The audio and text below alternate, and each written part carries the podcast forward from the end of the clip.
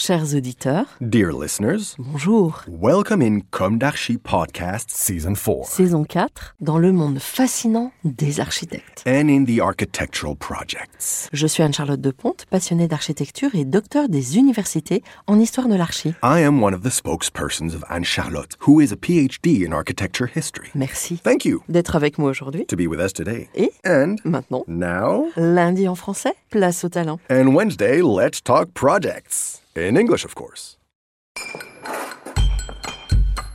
Bienvenue dans Comme d'Archi.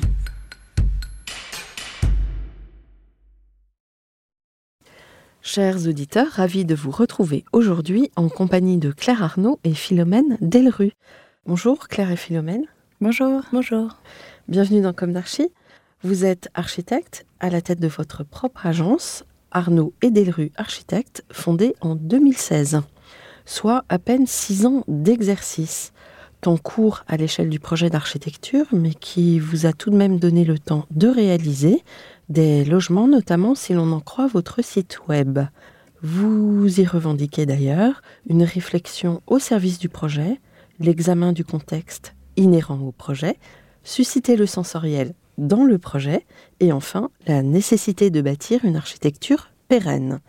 Ce qui nous dit que vous appartenez à cette jeune génération d'architectes prête à renouer avec le bon sens pour une architecture respectueuse du vivant, non pas que les architectes plus installés ne l'ont pas, loin de là, mais l'on sait ô combien la jeune architecture a le désir de rendre le monde plus désirable.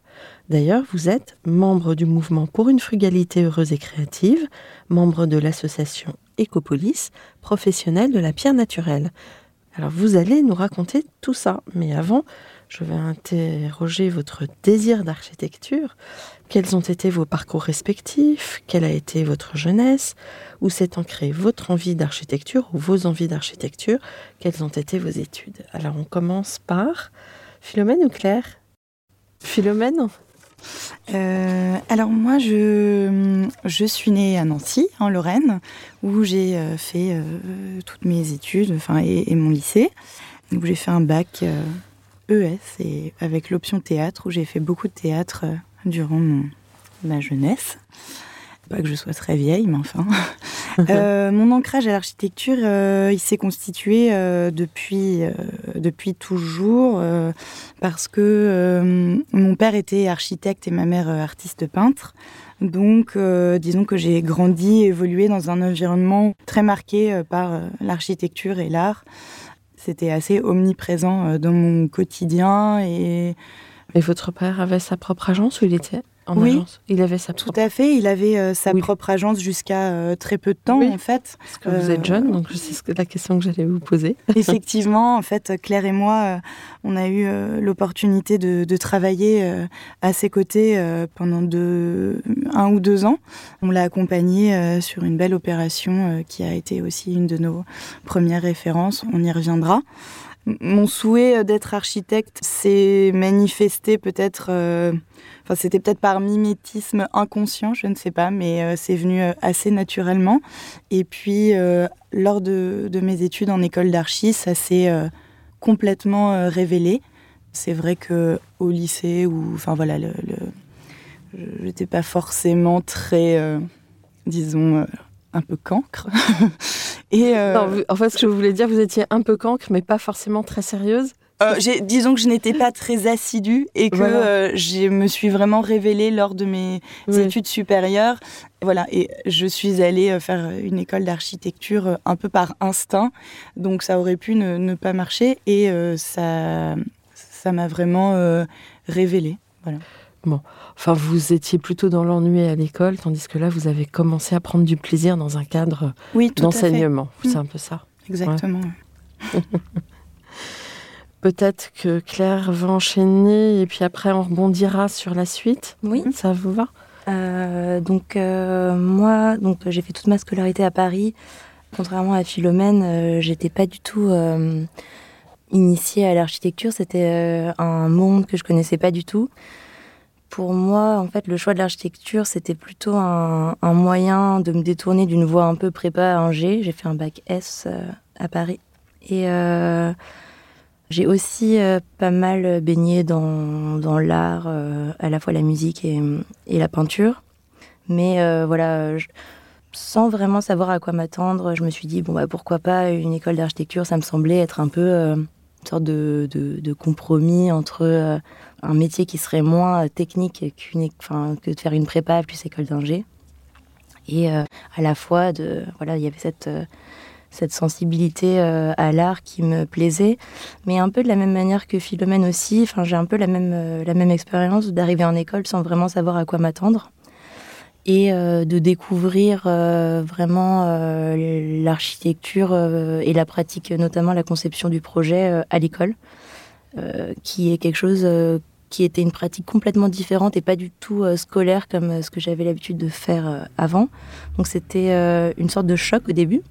Et ensuite, c'était aussi enfin, une révélation. ça a mis un peu de temps voilà, de passer le choc et puis ensuite c'est devenu un plaisir un aussi. plaisir, ouais, exactement. Vous êtes connus à l'école? Ouais, on s'est connus euh, en première année. On était dans le même studio.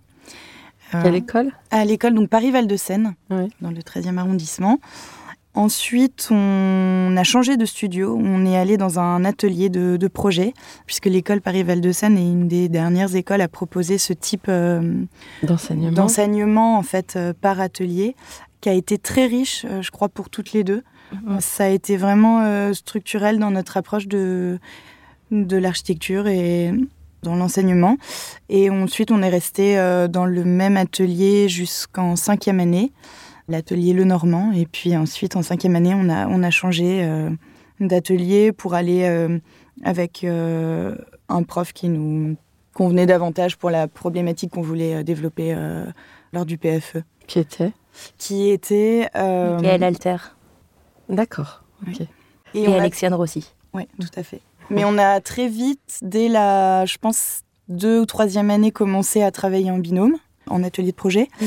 Et puis, euh, ça a assez bien fonctionné. Donc, on a continué euh, assez naturellement jusqu'au diplôme. Et voilà. Et la même année, diplômé la même année? Ah oui, oui, on a réalisé notre diplôme ensemble, en binôme.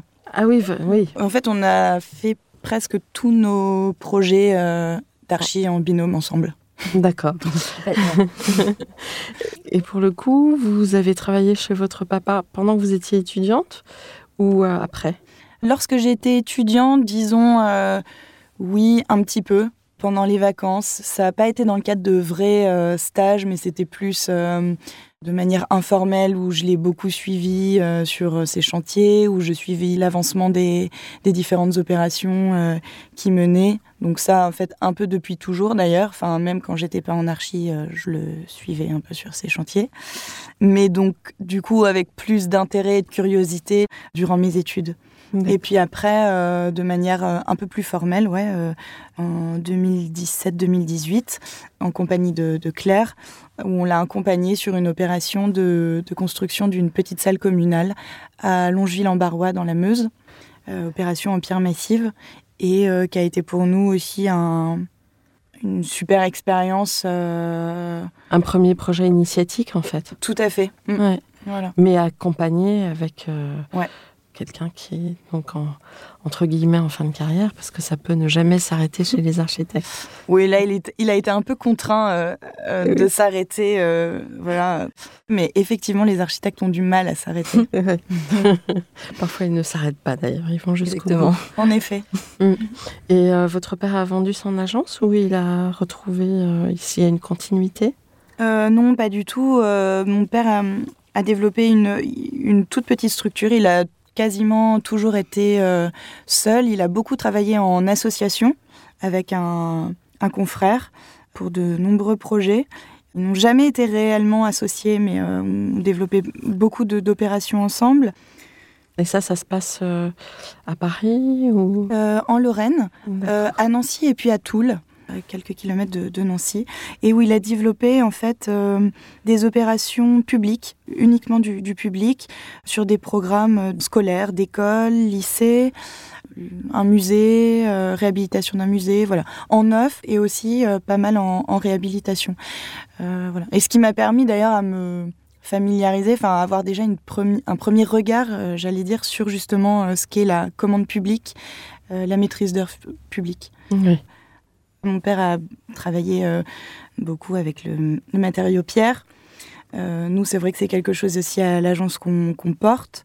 C'est un matériau qui nous intéresse énormément, qu'on essaie de mettre en œuvre. Et euh, il nous a beaucoup aidé. Euh, on le suivait aussi à certains euh, colloques ou, voilà, rencontres, la visite de carrière. Enfin, c'est vrai que pour nous, ça a été aussi un. Finalement, aussi formateur que l'école. Tout à fait, ouais. Alors, j'ai vu que vous aviez quand même livré quelques projets. Combien ou? Justement le projet dont Philomène parlait, euh, qui est euh, le projet de Longeville-en-Barrois, qui est cette salle, euh, qui est une salle multi-activité communale, qui est un bâtiment en pierre massive et sur lequel on a travaillé en co-traitance avec justement Pascal Delru. Et puis, on travaille en ce moment, enfin, c'est un peu un projet qu'on porte depuis la création de l'agence, qui est en chantier en ce moment. là, le clos est couvert et est terminé. Et c'est euh, la construction de 16 logements seniors, aussi en pierre massive, euh, dans l'est de la France. Mm. C'est bien celui-là que j'ai vu sur votre site alors. Mm. Donc il n'est pas tout à fait livré. Je pensais qu'il l'était. Non, c'est un projet de longue haleine. Peut-être que vous avez vu un projet euh, sur lequel Philomène avait travaillé, qui était aussi du logement social à Verdun, qui est un projet réalisé par l'atelier Delru, l'atelier du père de Philomène et euh, qui est un peu le premier projet euh, où euh, on a pu se dire qu'on pouvait faire du logement social en pierre massive. En fait, c'était tout mm. un travail avec l'entreprise de la pierre, de découpage, de calepin, de voilà, de comment optimiser les blocs de pierre pour être le plus économe possible pour pouvoir réaliser du, petit logement collectif pour un OPH, pour l'OPH de la Meuse en l'occurrence. D'accord. Mm. Bah, c'était déjà une, une responsabilité pour débuter, c'est bien. Mm. Mm. Oui, ça a motivé aussi notre envie de, de s'installer, euh, peut-être. Comme dit Claire, c'était aussi un, un, exemple pour nous de se dire que effectivement c'était possible d'apporter euh, de la qualité, euh, même sur des toutes petites opérations de logement social, d'essayer de tenir le projet, de le faire en, en pierre massive. Il n'est pas complètement en pierre massive, mais il y en a une, une grande partie. Et ça nous a permis, oui, de d'avoir un premier aperçu de, ce que pouvait être une, une opération. Euh, Vous avez suivi vous-même le chantier? Euh, Accompagné de, mon père, hein, parce que j'étais pas encore euh, diplômée à l'époque. C'était juste avant le diplôme, donc c'était pas officiel, disons. Et comment on arrive alors C'est un bel exemple de rentrer dans des coûts avec des mises en œuvre qualitatives de ce niveau-là sur des opérations sociales, etc. Ou de petites localités ou Comment on arrive à, rentrer dans des enveloppes euh, sur ce type de projet avec la qualité que vous proposez? Hmm. euh, Comme l'a amorcé Claire, il y a un, gros travail en amont. Euh, c'est un travail avec soit des entreprises partenaires avec qui on échange beaucoup, donc de comment on va construire le bâtiment, comment on va concevoir le bâtiment pour qu'il soit le plus simple et rationnel possible pour minimiser euh, les, découpes, minimiser les, blocs, en échangeant aussi avec euh, la carrière. Forcément, ça passe par des choix, j'allais dire, de conception et constructif, pour en fait tendre toujours vers une architecture qui va être la plus, enfin, j'allais dire dépouillée, mais enfin simple, sans superflu et de de mettre en valeur ce qui est pour nous euh, l'essentiel.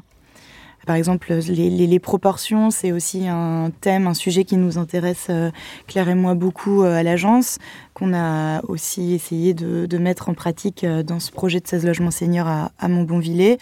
Donc, même si on épure certaines choses, on essaye quand même toujours de garder euh, certains principes. Euh, par exemple, dans, ces petits logements, c'était euh, d'avoir de belles proportions, de belles dimensions, de belles hauteurs sous plafond, parce qu'on pense que ça a vraiment un impact direct sur les habitants qui seront dedans. c'était travailler sur les différents types d'espaces. Là, c'est un projet qui est très très très dense.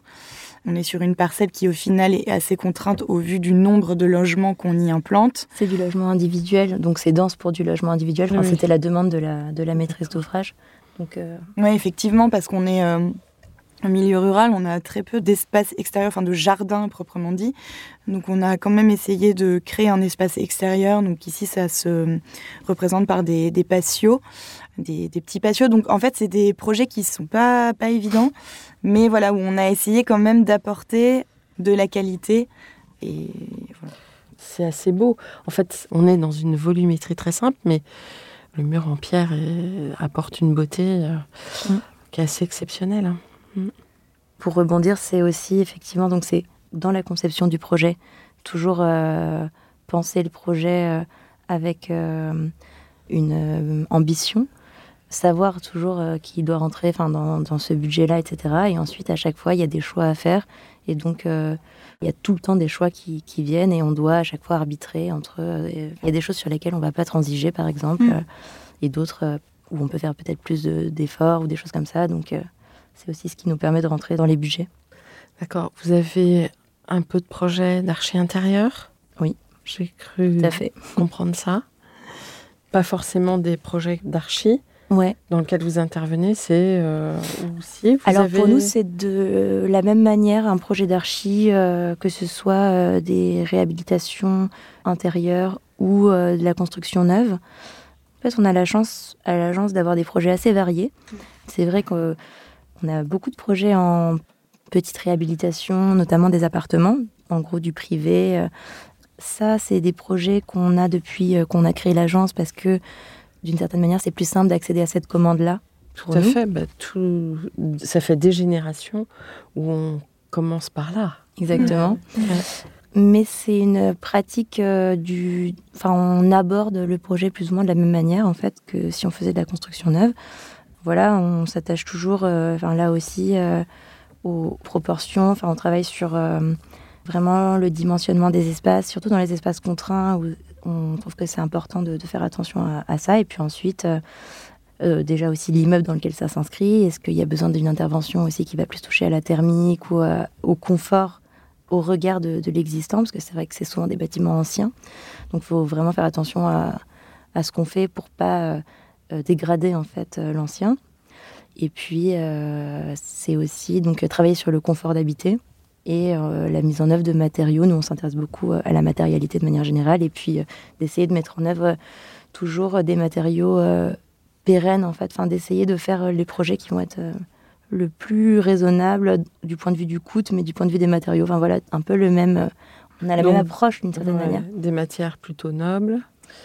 Ou des matières. Circuits courts, pas forcément, Alors, bah, quand vous pouvez. ouais. Oui, voilà. Ça, on en a parlé plusieurs fois euh, ensemble. C'est vrai que pour les projets euh, de ce type, c'est plus compliqué d'être en, de vraiment être en. Enfin, on essaye le plus possible, évidemment. Déjà, en tant qu'archi, on a peut-être moins de nous de, de marge de du fait aussi de nos honoraires et au fait, enfin, on a peut-être moins de place pour faire ce genre de recherche. Oui. Euh, et puis la filière de ce type de, de rénovation et d'intervention est moins organisée. euh, c'est un peu plus compliqué, mais on essaye le plus possible. Mm. Euh, mais on en parle souvent, justement. Effectivement, c'est un sujet euh, d'essayer de faire euh, le mieux possible et peut-être, pourquoi pas, de, de voir comment améliorer la filière euh, de ce point de vue-là, parce que c'est assez. euh, C'est la jungle. un peu la jungle, ouais. Ouais. Mais Voilà. C'est vrai qu'aujourd'hui, les exemples qu'on voit, euh, euh, ça vient aussi d'une volonté de la maîtrise d'ouvrage, souvent lorsqu'ils vont au bout. Et donc voilà, c'est pour ça que c'est un peu plus difficile en- sur des opérations privées comme ça, avec Mm. des particuliers. On essaye tant que possible, mais c'est vrai que c'est moins évident. Ouais. Et puis, on développe euh, aussi depuis euh, l'année dernière, en réhabilitation aussi, mais euh, sur une plus grosse opération avec le musée des arts asiatiques Guimet, où on refait les locaux du personnel. Donc ça, ça a été euh, une, ex- enfin, c'est une expérience euh, très enrichissante pour nous. Ce sera une belle référence pour vous. Oui, alors c'est c'est sur des petits locaux euh, qui sont pas forcément vus euh, par le public, mais c'est ce qui est très intéressant parce qu'on voit vraiment le musée euh, de l'intérieur, tout son fonctionnement. On s'insère dans un patrimoine assez exceptionnel où il y a beaucoup de contraintes du fait du- de la pluralité des équipes, des différents flux visiteurs. Euh, membres du, musée, etc. Donc c'est un peu une opération à tiroir qui va se dérouler sur plusieurs années au final. La maîtrise d'ouvrage avait une volonté de faire des opérations, enfin une opération justement avec des matériaux ou des produits euh, bio, géosourcés, enfin assez qualitatives en tout cas pour ces agents. Donc euh, c'est intéressant pour nous de travailler. Vous avez répondu à un appel d'offres? Alors c'était pas un appel d'offres public. Euh, plusieurs agences ont été consultées et effectivement on a répondu une petite note et on a été sélectionné. Seul ou en équipe avec Non, seul. Bravo. Et puis en fait, euh, après, euh, on a travaillé donc avec des bureaux d'études qui étaient déjà, euh, qui travaillaient déjà avec le, musée. Oui.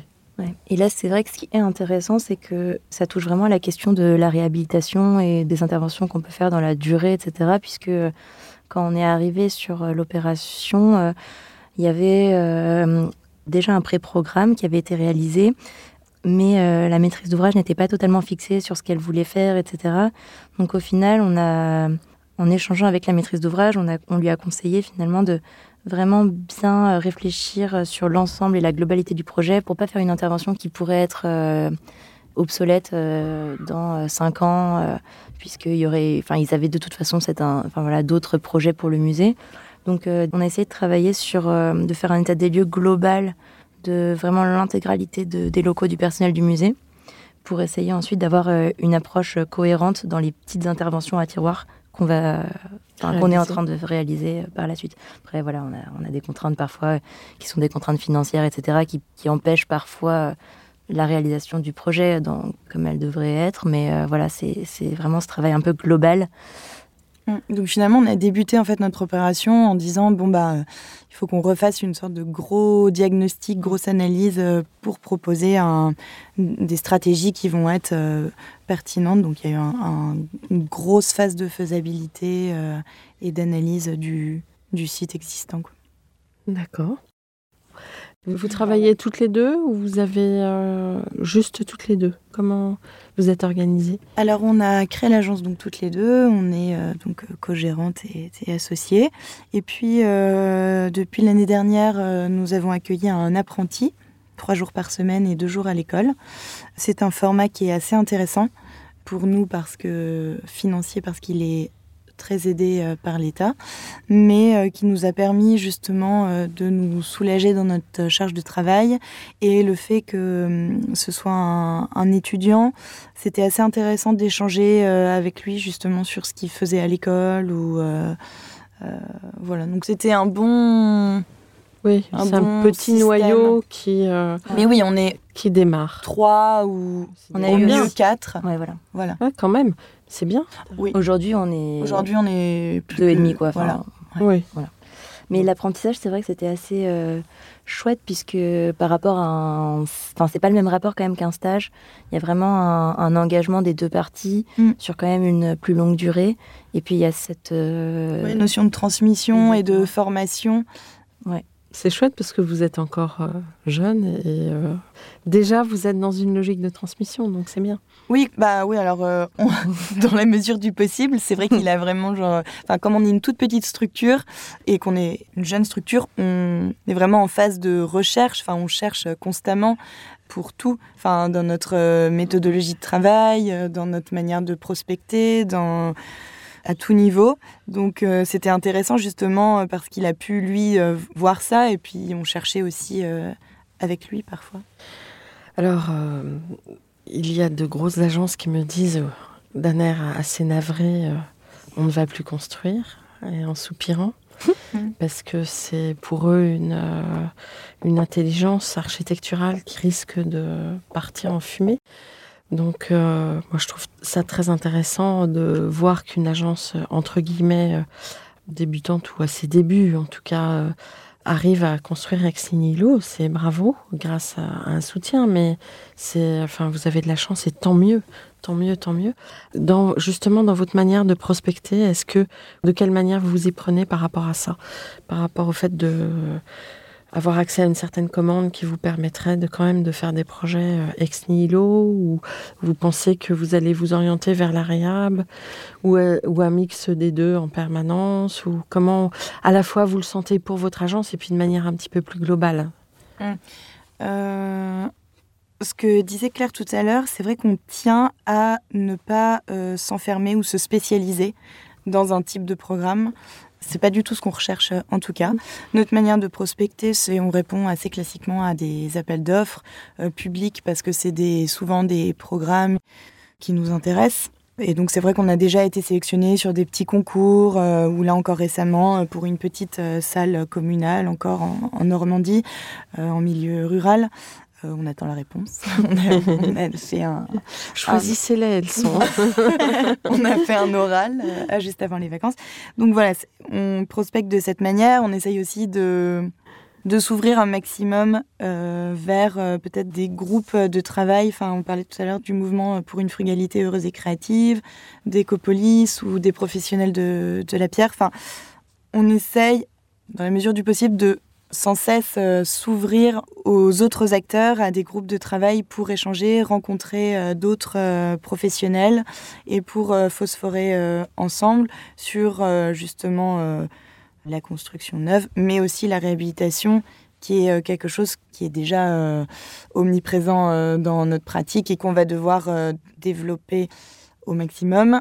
Peut-être que Claire en, en, parlera, mais juste, même si c'est un sujet donc, qui est primordial, je pense que nous, ce qui nous intéresse, c'est comment on va euh, faire de la réhabilitation comment euh, bien le faire, donc euh, se former et justement la réhabilitation en matériaux biosourcés, enfin ou de manière pérenne et pas réhabiliter mm, mm. pour réhabiliter ou avec des produits un petit peu, enfin ou du greenwashing, enfin voilà. Donc c'est vrai que la, hum, comme disait Philomène, on fait partie du mouvement pour une frugalité heureuse et créative et justement le euh, la dernière euh, rencontre annuelle qu'il y a eu il y a quelques mois a beaucoup. Enfin, il y a eu cette question de euh, faut-il encore construire? Alors, nous, je, pense que c'est pas une question qui nous angoisse trop, dans le sens où effectivement c'est une question qu'il faut poser à chaque projet, etc. Je pense pas qu'on perde de savoir en travaillant sur l'ancien. au contraire, puisque c'est même extrêmement complexe de de s'intégrer dans un bâti ancien, justement sans... Euh, oui, le euh, comprendre avant d'intervenir. Exactement, puisqu'en plus, c'est vrai qu'aujourd'hui, on a cette, euh, cette culture constructive en France qui est quand même très, très orientée sur le béton, qui est devenue la norme constructive, même dans les DTU ou les, les, éléments comme ça. Quand il y a écrit de, de façon traditionnelle, on parle du béton. donc tous les, c'est vrai que la majeure partie des ingénieurs, etc., ils sont très très compétents sur ces matériaux-là. Alors que quand il s'agit de travailler sur de l'ancien, bah, c'est plus compliqué. Donc euh, justement, c'est peut-être aussi réapprendre toute cette euh, culture constructive qu'on a perdue. Et puis euh, voilà, ça, peut aussi être construire du neuf. je veux dire, voilà, c'est pas, il a pas en opposition forcément. Il n'y a pas réellement, vous trouvez dans les appels d'offres de perte d'appels à projet ex nihilo? Peut-être qu'on s'en rend pas compte, on n'a pas assez de recul ou d'expérience pour s'en rendre compte. Après, euh, c'est vrai que nous, ce qui nous anime, c'est que si on doit intervenir, enfin, ou faire de la construction neuve, c'est de tenter de jamais perdre un peu euh, notre éthique qui nous a animés à créer l'agence, de toujours s'interroger à comment on va, euh, enfin, est-ce qu'il y a du sens à s'insérer euh, dans ce milieu, comment on va impacter le moins possible sur le vivant? Alors évidemment, ça va jamais être exemplaire dans une opération, mais c'est en tout cas toujours tenter de euh, le plus possible euh, se battre, enfin garder, enfin on parlait de ça avec Claire juste avant d'arriver, de garder cette foi cette foi qui nous anime. Oui, de ne pas tomber dans la perversion. Non, voilà. de ne pas vous faire pervertir par les normes, par euh, les marchands de matériaux. Exactement. On peut même dire de tapis presque. mais de toute façon, il faut aussi, c'est sûr que construire, mais de la même manière euh, que euh, même dans la réhabilitation, je veux dire, c'est un acte qui a un impact sur le vivant, mais ça, on peut pas non plus le. Ah bah c'est obligatoire. c'est obligatoire, donc il y a un moment aussi. Ou alors il faut changer de métier. Exactement. mais il faut essayer de le faire de la façon la plus il faut se questionner, il faut euh, respecter, effectivement. Peut-être réinterroger aussi euh, les besoins, ça passe mm. aussi par euh, les différents programmes. Questionner la maîtrise d'ouvrage sur les besoins, comment, les hiérarchiser, peut-être en supprimer certains, mutualiser certains usages. Je pense que les architectes sont un des acteurs, ils sont absolument pas les seuls. Ils vont être un acteur de la fabrique du, cadre bâti, du, territoire.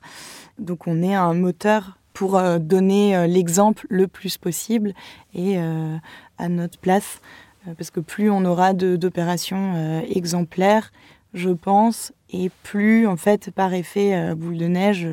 On parlera de vous et. Enfin, on pourra. Enfin, les maîtrises d'orage auront envie de. Enfin, verront que c'est possible déjà. Oui.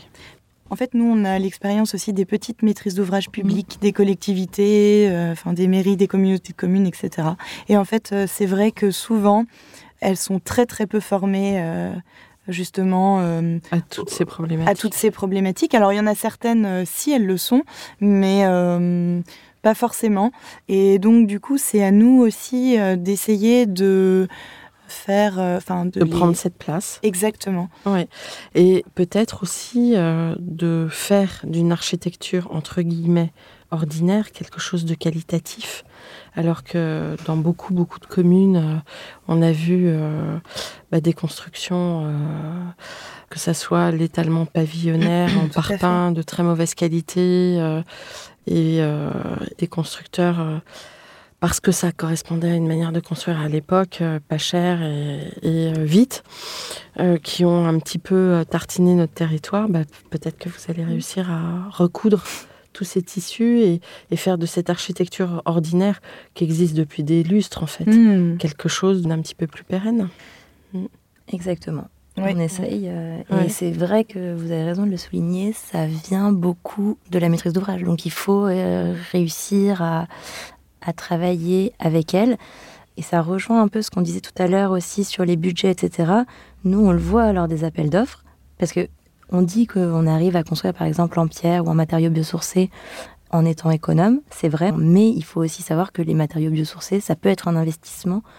Ça va quand même être plus cher qu'une euh, construction qui va être juste en aglo de ciment, par exemple. Donc, il faut qu'il y ait un peu aussi cette euh, volonté de la maîtrise d'ouvrage.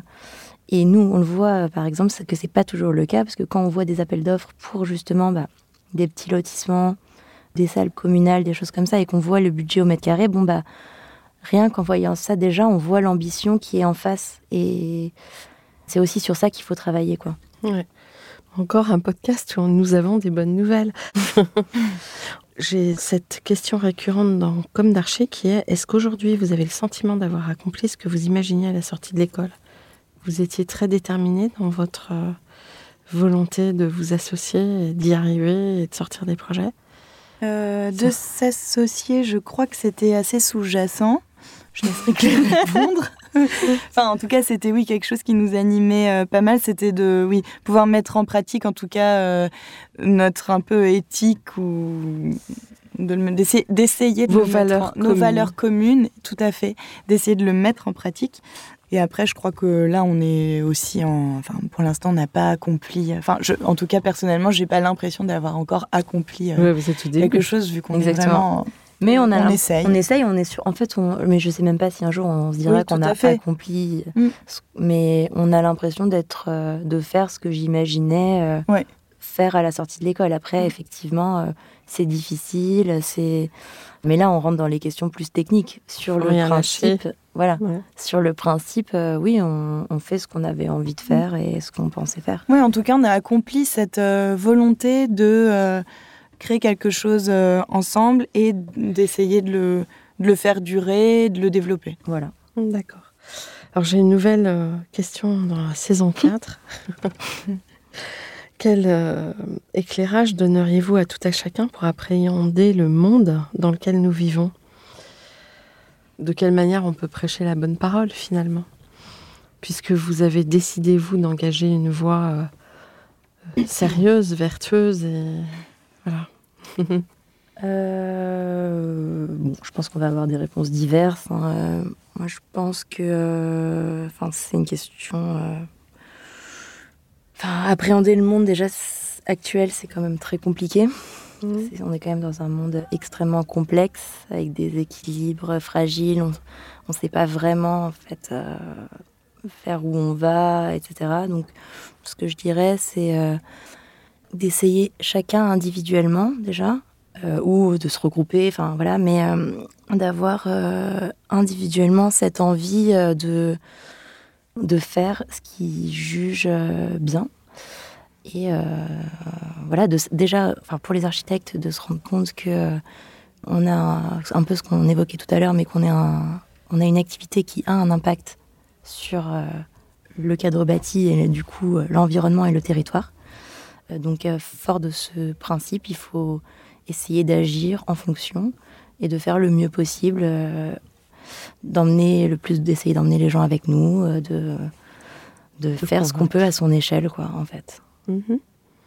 Philomène Oui, bah, je partage ce que vient de, de dire Claire. Oui, essayer de rester euh, honnête avec ses... Droit dans ses bottes. avec sa vertu, non, avec sa, avec sa morale, enfin, euh, avec son éthique. Oui, avec son éthique. Enfin, non, j'ai l'impression que je, je, répète un peu toujours la même chose, mais euh, c'est vrai que c'est pas évident. Mais essayer aussi toujours de s'ouvrir pour y apporter, pour nourrir et rendre plus riche son éthique. Et ça, je pense que les études d'architecture sont bien aussi pour ça, c'est qu'elles ouvrent à beaucoup de choses, enfin elles donnent beaucoup de clés pour comprendre euh, mm. d'autres disciplines, etc. Et c'est vrai que hum, je m'efforce de d'essayer de rester toujours ouverte à, aux arts, enfin à tout, mm. tout, ce qui nous entoure pour essayer de le de mieux le comprendre et donc euh, une fois euh, au travail d'essayer d'agir simplement, enfin, euh, le, le, plus, le mieux possible. Et peut-être je, reviens sur le mot pérennité que vous avez évoqué tout à l'heure, parce que c'est un terme qui nous est assez cher et qu'on met souvent en avant.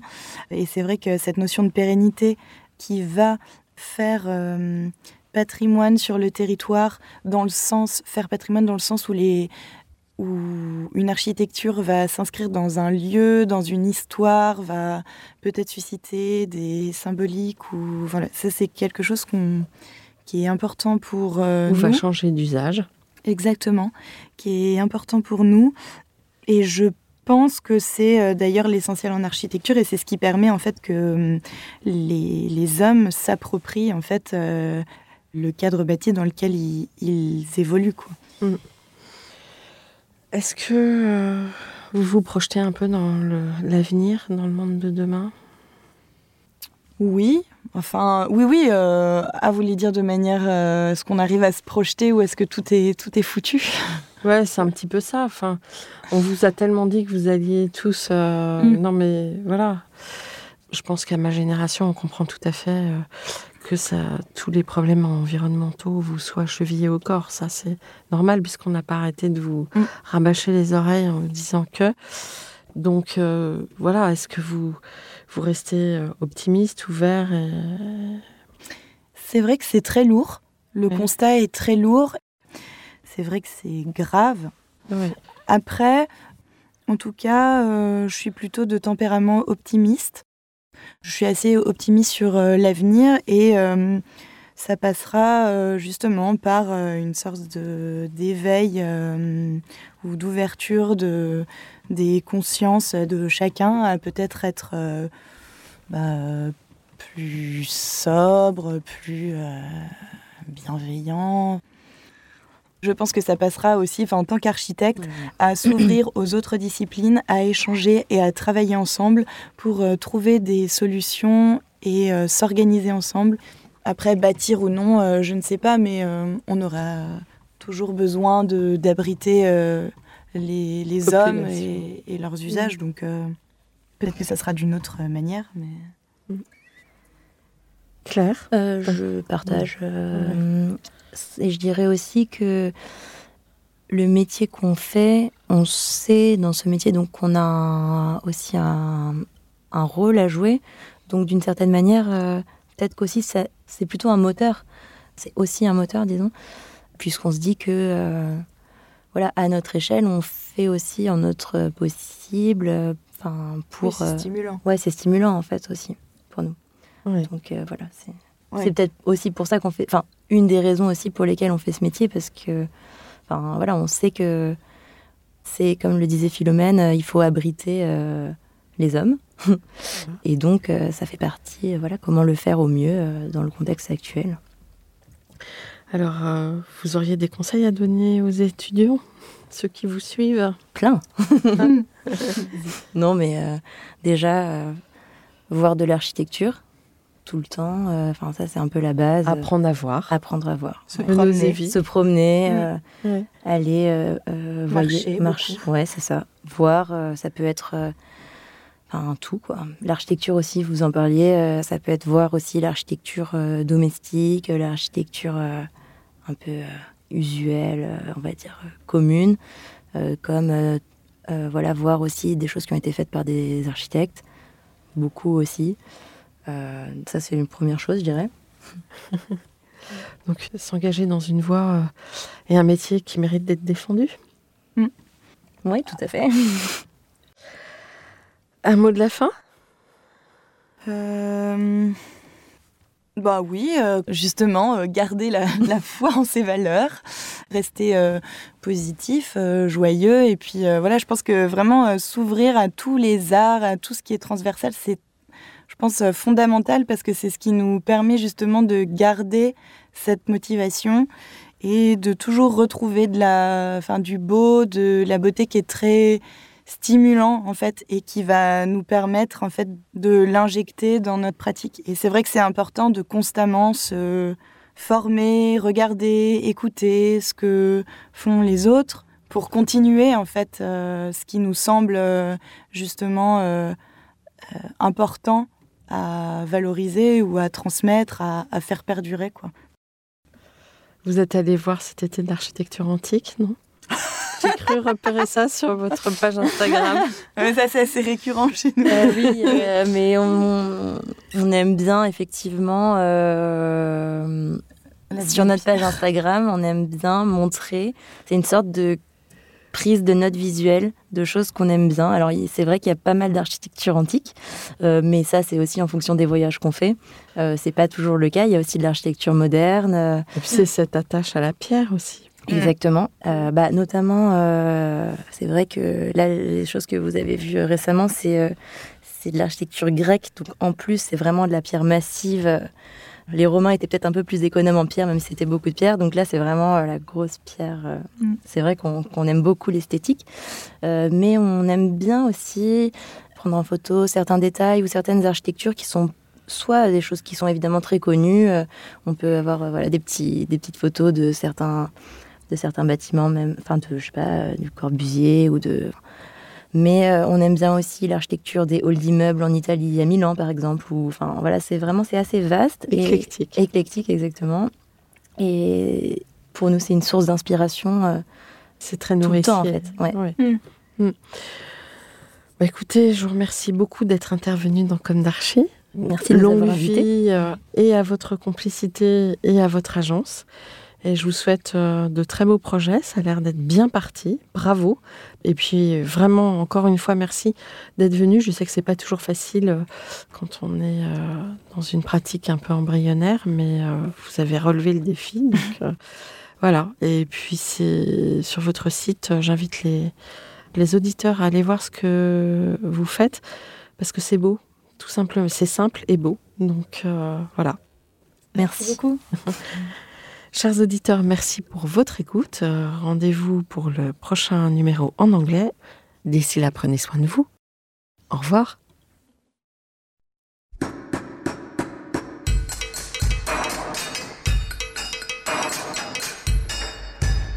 Chers auditeurs, merci pour votre écoute. Merci à Julien Rebourg, réalisateur, qui nous accompagne sur la partie son.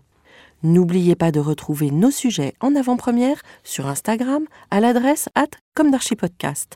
Si vous aimez ce podcast, favorisez sa diffusion en lui donnant 5 étoiles sur Apple Podcast, plus un petit commentaire, ou sur votre plateforme de podcast favorite. Et surtout, abonnez-vous pour écouter tous nos épisodes gratuitement. À bientôt, et d'ici là, prenez soin de vous.